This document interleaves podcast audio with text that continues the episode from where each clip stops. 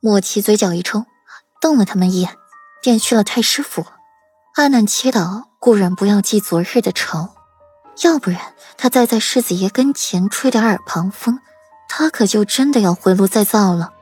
莫七走了，裴玉还待在书房，拧了一方湿巾，细细的擦拭着簪子，擦干净了上面的血迹，擦到最后，裴玉发现了一丝不对劲儿，这簪子。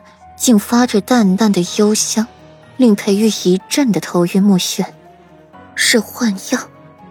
裴玉沉息丹田，让自己麻痹的神经清醒，最后深深的看着手中的簪子，去把药老请来。外面的人得了裴玉的命令，道一声是，便匆匆去寻药老。不过片刻功夫，药老便气势汹汹的出现在了裴玉面前。裴小子。你到底懂不懂什么叫礼貌？你就不会叫你的手下抬着轿子把我请过来吗？啊，每次都这样，老鹰拎小鸡似的把我给拎过来，你良心过意的去吗？啊！药老把衣箱狠狠地摔在了裴玉的书桌上，并且很有引力劲儿的，没有扔到裴玉的东西上。不巧，本世子的心长歪了。若是药老年轻个二三十岁，再长得眉清目秀些，本世子的心，倒也不会歪得如此厉害。裴玉平静的望着药老，嘴毒不已。药老却从裴玉清淡的眸子看出来满满的嫌弃。药老瞪眼，等你老了，说不定还不如老子呢。不懂尊老爱幼的家伙，谁家姑娘瞧得上你呀？药老小声嘀咕了一句：“他第一次见裴玉的时候，原以为他是一个翩翩公子、月下仙人，谁知道是一个吃人不吐骨头的黑心肝，却没想到这样的黑心肝还受过情伤，曾一度想要短剑，被药老给拦了下来，两人才成了熟识，是忘年交。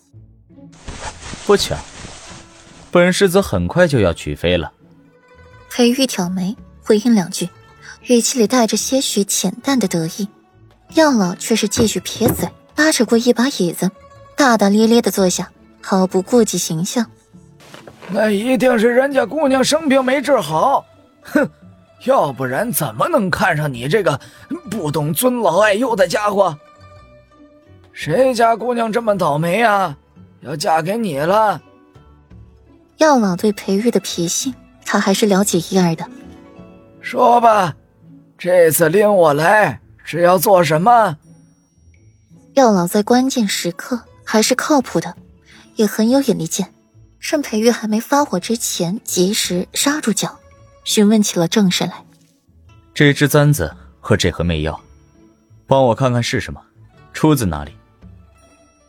裴玉把东西交给了药老，思忖着昨日之事。长孙允看那香炉的眼神。有眷恋，有忌惮，十分令人遐想。药老也不再嘻嘻哈哈的，认真的查验着。过了小半个时辰，药老脸上才出现了一抹欣慰的笑。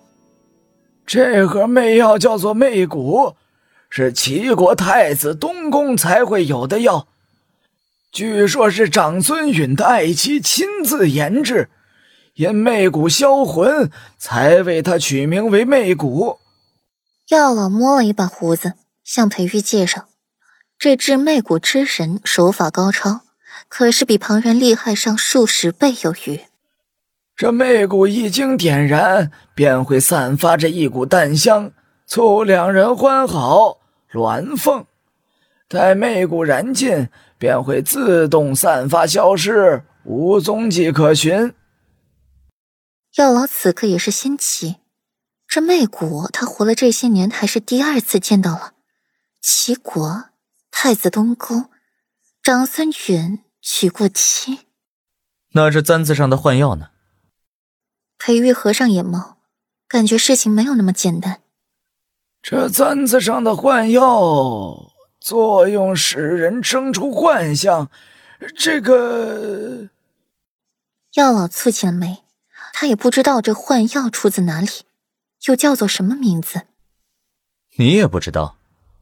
裴玉唇抿，想到这是顾阮的簪子，而他又精习医术，懂这些也属是正常。晨曦初飞，顾阮才醒，手摸着里面，发现空空如也，还有着余温。顾阮睁眼，该是才走。顾阮起身，右手揉着柔软的头发，凤眸涣散，显然是还没有睡醒。低下脑袋垂眸，看着锦衣散开而露出的暧昧痕迹，上面又多出了几颗小草莓了。顾然嘴角微抽，这只喂不饱的狼